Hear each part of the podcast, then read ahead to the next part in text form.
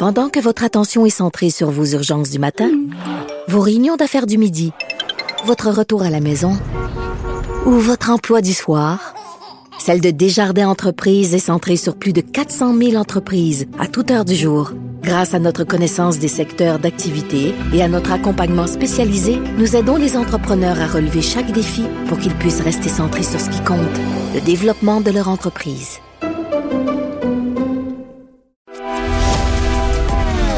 Grand philosophe, poète dans l'âme, la politique pour lui est comme un grand roman d'amour. Vous écoutez Antoine Robitaille. Là-haut sur la colline. Mon prochain invité a déposé un plan hier d'urgence euh, linguistique. On en a peu parlé à cause de l'actualité qui était très forte, notamment autour du réseau express de la capitale. Mais c'est Paul Saint-Pierre Plamondon, chef du Parti québécois. Bonjour. Bonjour. Parlons-en du réseau express de la capitale. Qu'est-ce que vous en avez pensé de ce grand projet? Il paraît que c'est le, plus grand projet d'infrastructure euh, de l'histoire du Québec, quasiment, là, oui. C'est ça. Bien, quand on regarde ce que ça va nous coûter, en effet, si le critère, c'est combien ça coûte, en effet, c'est un des plus grands projets. À titre comparatif, le, refaire le pont Champlain, c'était 4 milliards. Là, on, pourrait se rendre jusqu'à 10 milliards pour un tunnel. Donc, en coût, ça, c'est sûr que c'est astronomique. En utilité, la question qu'on se pose depuis le début, au-delà du fait que la CAQ veut remplir son sa, promesse électorale, la question, c'est est-ce que c'est véritablement utile? Est-ce que c'est euh, intelligent de faire ce troisième lien-là?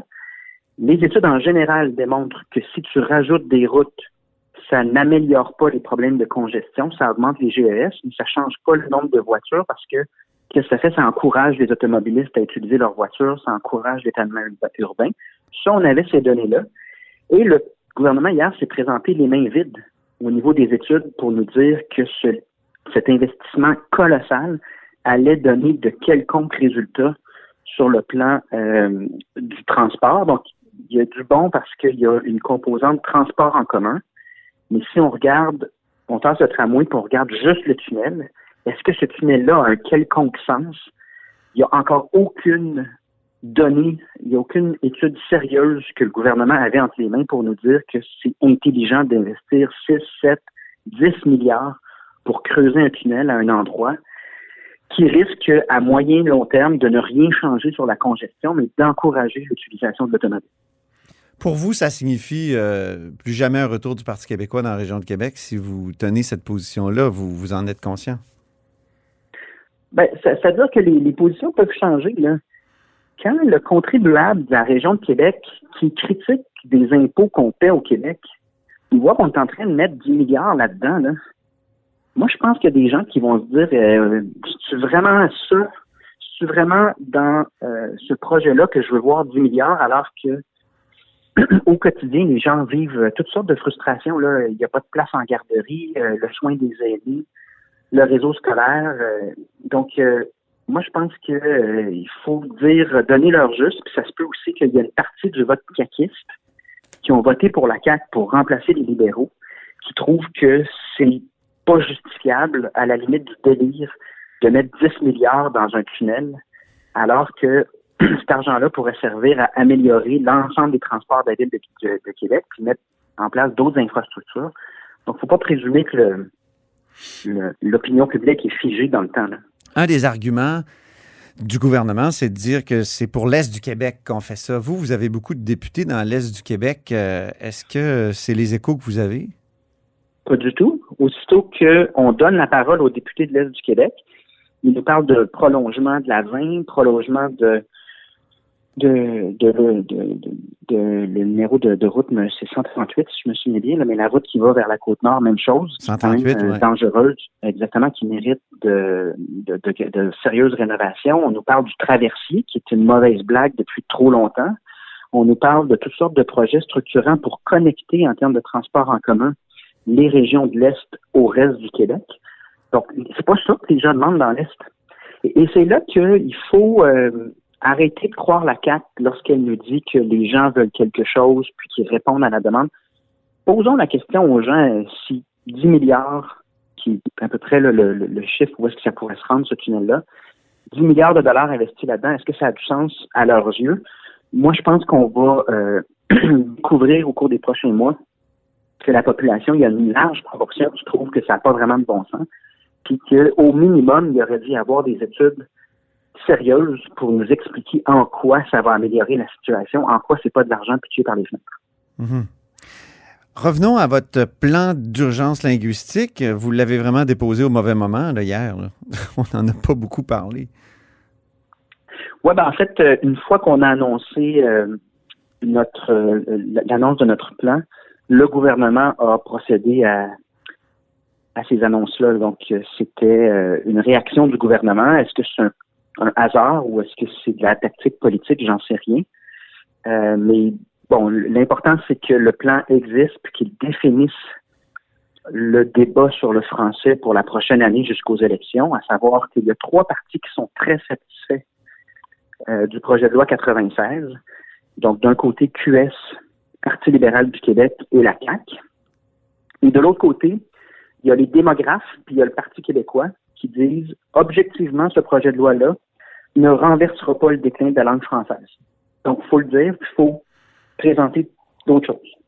Et je pense que cette fracture-là euh, va définir euh, le débat sur la langue française au cours des, prochains mois. Mais justement, puisque vous abordez la question de la démographie, la démographie, je tiens à préciser, euh, vous dites, c'est un des premiers éléments de votre plan, diminuer les seuils d'immigration afin qu'ils correspondent aux capacités d'accueil et de francisation de la société québécoise. Mais si on diminue les seuils d'immigration radicalement comme vous le proposez, est-ce que la proportion de la population du Québec dans le Canada réduira pas, se réduira pas comme, comme peau de chagrin? Déjà qu'on est passé de, en bas de, 25% il y a quelques années. Là. On est à 23, 22 euh, et ça diminue constamment. Euh, est-ce que c'est pas une inquiétude? Parce qu'il y a plein d'affaires qui sont, sont basées, notamment une modification constitutionnelle où on, euh, une formule de modification là, qui est de 7,50, 7 provinces et qui représente 50% de la population. Donc, le, poids du Québec, euh,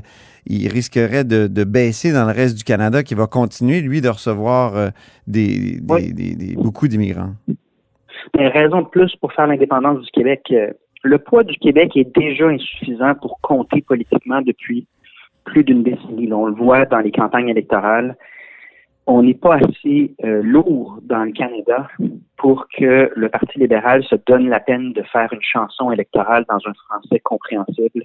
On n'est pas assez lourd dans le Canada pour que le Parti conservateur se donne la peine de préparer son congrès en fonction également du Québec puis du fait français. Le nombre d'exemples où clairement les partis fédéraux comprennent qu'il y a moyen de gagner le pouvoir sans le Québec notre poids démographique a déjà basculé vers l'insignifiance du Québec au sein du Canada. Et ça, c'est en plus du mépris, puis euh, des intérêts qui ne concordent pas entre le Canada et le, Québec. Donc, c'est un argument de plus pour l'indépendance du Québec, à savoir, c'est pas parce que le Canada a choisi le modèle de Pierre-Éliott Trudeau et de Justin Trudeau d'hyper-immigration euh, dans un contexte linguistique très différent parce qu'ils peuvent davantage compter à moyen et long terme sur l'intégration en anglais, qui est leur langue commune. Alors que la situation du Québec est complètement différente. On est seulement 2 de francophones en Amérique du Nord et on sait que le transfert des, pour les allophones et les transferts linguistiques se font beaucoup vers l'anglais, même si notre langue, langue nationale est le français. Bref, notre situation est différente. C'est une raison de plus de faire l'indépendance du Québec. Puis d'ailleurs, dans notre plan, on le rappelle, plusieurs pouvoirs nous échappent, puis le Canada exerce une pression sur euh, le Québec au niveau linguistique. Et mhm. quand on, on, voit la CAQ se réclamer là, de la mémoire de René Lévesque et de Camille Lorrain, euh, il y, a, y, a, vraiment de quoi euh, sourciller quand on sait que essentiellement René Lévesque et Camille Lorrain disaient au moment de la loi 1 que ultimement, c'est l'indépendance du Québec qui va donner une stabilité à, la, à une langue nationale dans un pays je comprends, je comprends, mais moi, quand la CAQ a déposé, et, euh, plus précisément Simon-Jeanin Barrette et François Legault ont déposé leur projet de loi 96, j'ai pensé à la déclaration de François Legault après les élections de 2014. Il disait le pays imaginaire nuit à bien des égards au pays réel. Il faut en être conscient. Puis là, j'ai pensé à ce qu'aurait été la réaction des libéraux si un gouvernement, un éventuel gouvernement du Parti québécois avait déposé un projet de loi comme 96. Qu'est-ce qu'il aurait dit? Hein? On sait bien. Il aurait dit euh, Vous voulez créer de la chicane. Et cette chicane-là va vous servir à déclencher un autre référendum. Donc, ce que vous cherchez, c'est l'indépendance. On vous appuiera pas. Puis, euh, quand on va être au pouvoir, on va tout faire pour pas qu'il y ait de chicane, puis pour pas vous donner d'occasion d'en développer. Ça a été comme ça. Moi, j'ai suivi la politique depuis 2005. Euh, je veux dire, euh, attentivement, là, suis depuis bien longtemps que ça, mais ça a été comme ça pendant des années, puis ça a bloqué et le Parti québécois et le Parti libéral. Et, et là, on dirait justement que l'abandon euh, transitoire du pays imaginaire, peut-être par François Legault, euh, permet au pays, au pays réel de faire des avancées, notamment d'aller jouer dans le, Google Drive de, la Constitution, puis d'y mettre euh, ce que ni Mitch, ni Charlottetown, ni des années de négociations ont réussi à mettre. En tout cas, il me semble qu'il y a quelque chose comme un déblocage. et vous, comme chef du Parti québécois, qu'est-ce que vous répondez à ça? Euh, ben, je suis pas d'accord. Euh, premièrement, ce qui a bloqué les avancements de la loi 101, c'est pas la rivalité fédéraliste souverainiste entre le PLQ et le PQ. C'est bel et bien la CAQ qui est venue bloquer en 2013 le projet de loi du Parti québécois, le projet de loi 14, si je me souviens bien. Oui, c'est ça. Donc, c'est la CAQ qui est venue dire vous allez trop loin, alors que là où on allait trop loin pour la CAQ à l'époque, c'est précisément ce qu'ils viennent de faire, c'est-à-dire appliquer la loi 111 aux entreprises de 25 à 49 employés. Donc, les faits ne soutiennent pas cette thèse-là, ce qui a bloqué le Québec dans son avancement au niveau linguistique, c'est la CAQ elle-même qui joue une joute euh, partisane, euh, puis ne voulait pas donner au PQ le bénéfice de faire avancer la langue française. Et aujourd'hui, ils nous servent exactement euh, des, éléments qui faisaient partie de la proposition péquiste. Maintenant, sur l'indépendance puis le pays réel, je pense que il faut se poser la question si le PLQ soutient la CAQ dans ce projet de, loi-là. Si le PLC, on peut dire, si Mélanie Joly, Justin Trudeau et le Parti libéral du Canada soutiennent la CAQ, est-ce vraiment parce que il y a une orientation fédéraliste à la CAQ ou est-ce plutôt parce que le projet de loi en soi n'est pas significatif, n'est pas est un compromis tellement édulcoré que c'est un bon euh, c'est un bon compromis pour tout le monde qui est fédéraliste? Moi, je pense que c'est plus ça qui se produit, c'est-à-dire que ben, il, y a, un projet de loi qui ne changera pas les Il y a plusieurs convergences, Paul Saint-Pierre Plamondon, entre votre projet et euh, le projet de loi. Ben, il y a plusieurs, surtout morceaux manquants. C'est-à-dire, quand tous les démocrates viennent dire ce projet de loi-là ne changera pas la donne, puis que nous, on amène des composantes euh, importantes qui sont manquantes en matière d'immigration, l'exigence du français à l'entrée, en matière d'enseignement supérieur, de langue de travail, de culture, il y a au moins, euh, on le voit dans mon plan au début, là, des éléments fondamentaux qui sont manquants. Il y en a au moins sept. Donc, moi, je, je, je, souligne simplement que le Parti libéral du Canada et le Parti libéral du Québec sont enthousiastes devant ce projet de loi de la CAC et que euh, quand on parle de la mémoire du Parti québécois puis de faire avancer la langue française au Québec, quand euh, Camille Lorrain et René Lévesque ont déposé la loi 101, c'était eux qui se faisaient traiter d'extrémistes. On est dans une situation euh, parfaitement euh, paradoxale où c'est le gouvernement qui traite ceux qui ont à cœur de renverser le déclin de la langue française. C'est ce gouvernement-là qui traite les défenseurs de la langue française d'extrémistes mm-hmm. en compagnie de leurs bons amis du PLQ et de QS cet alignement-là parle de lui-même et il ne parle pas tant de la souveraineté du Québec qu'il parle du contenu de la loi, à mon avis. Un des éléments de votre projet de loi, ou votre plan plutôt, c'est de mettre sur pied un bureau de promotion du contenu québécois. Euh, comment vous allez convaincre, par exemple, Netflix, comment vous, avez, allez travailler avec euh, finalement ces géants du web là, qui, qui contribuent à l'anglicisation euh, d'une certaine partie de la jeunesse? Frappant dans les relations entre le Québec et les géants comme Netflix, euh, c'est que notre porte-parole, la personne qui est vraiment en contact avec ces géants-là, c'est le Parti libéral du Canada. En l'occurrence, Mélanie Joly, on se souviendra de son passage à Tout le monde en parle, lorsqu'elle nous expliquait qu'elle ne pouvait pas taxer les géants du web. Clairement, le Québec n'est pas à la table, n'est pas un interlocuteur directement. Euh, ça s'exprime de dans, toutes sortes de petits détails. Comment expliquer que le Québec n'a pas son petit drapeau dans euh, les, euh, les, euh, les emojis, les, signes de drapeau qu'on peut mettre dans nos messages textos? On n'a pas de diplomatie, on n'a pas de représentation à l'international pour faire valoir notre langue et notre culture, et ça se traduit par un interlocuteur unique, qui est le gouvernement du Canada, qui n'a pas défendu, correctement euh, nos intérêts culturels, linguistiques, les ententes faites avec euh, les clients du web ne, sont pas euh, adéquats. Donc, Mais je, je lisais votre proposition, là, Paul Saint-Pierre Plamondon, de promotion du contenu québécois, un bureau de promotion. Est-ce que ce ne serait pas à l'école québécoise de faire la promotion du contenu québécois? Ah, bien sûr. Ah, mais ça, c'est certain. Ça, c'est fondamental. Puis aujourd'hui, il y a bien des, jeunes qui apprennent à lire dans des romans policiers traduits de l'anglais ah ou euh, américain, je veux dire. Euh, Sans aucun doute. Euh, même chose pour la chanson. Hein. Moi, mes neveux et nièces, ben on arrive au spectacle du temps des fêtes ou de fin d'année. les chansons ne sont pas québécoises, ne sont pas en français.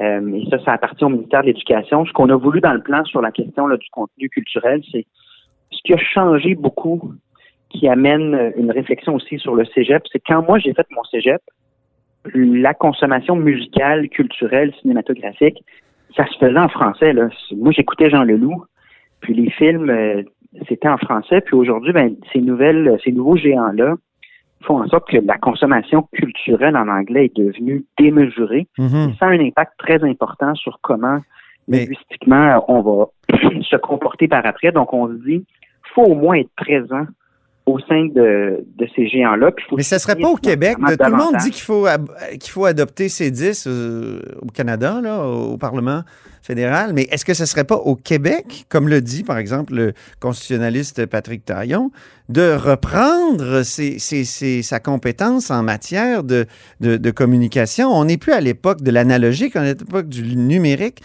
et, et toute la réglementation euh, et, le partage de compétences a été basé sur une réflexion autour de l'analogique. Alors pourquoi, pourquoi il n'y a personne qui rappelle, par exemple, que même Jean Charest réclamait euh, en 2008 euh, le rapatriement des pouvoirs en matière de culture? Oui. Ben, dans notre document, nous, on veut un CRTC québécois. Et c'est sûr qu'un gouvernement du Parti québécois, parce qu'évidemment, pour avoir un CRTC québécois, il faudrait notre indépendance. Mais dans l'intervalle, on ne se gênerait pas pour faire des lois si les tribunaux euh, veulent essayer de casser les, euh, les initiatives du Québec euh, en la matière, ben là, ce sera au régime fédéral à justifier. Mais nous, on n'hésiterait pas, dans l'intervalle, avant d'avoir notre CRTC, notre bureau de gestion là, de, de ces questions-là, on n'hésiterait pas à légiférer en la matière, ça, il n'y a aucun doute. Bon, ben très bien, Paul Saint-Pierre Plamondon. Merci pour cet entretien. Merci infiniment. Paul Saint-Pierre Plamondon est chef du Parti québécois. Et c'est tout pour La Haut sur la Colline en ce mardi. Merci beaucoup d'avoir été des nôtres. N'hésitez surtout pas à diffuser vos segments préférés sur vos réseaux. Et je vous dis à demain.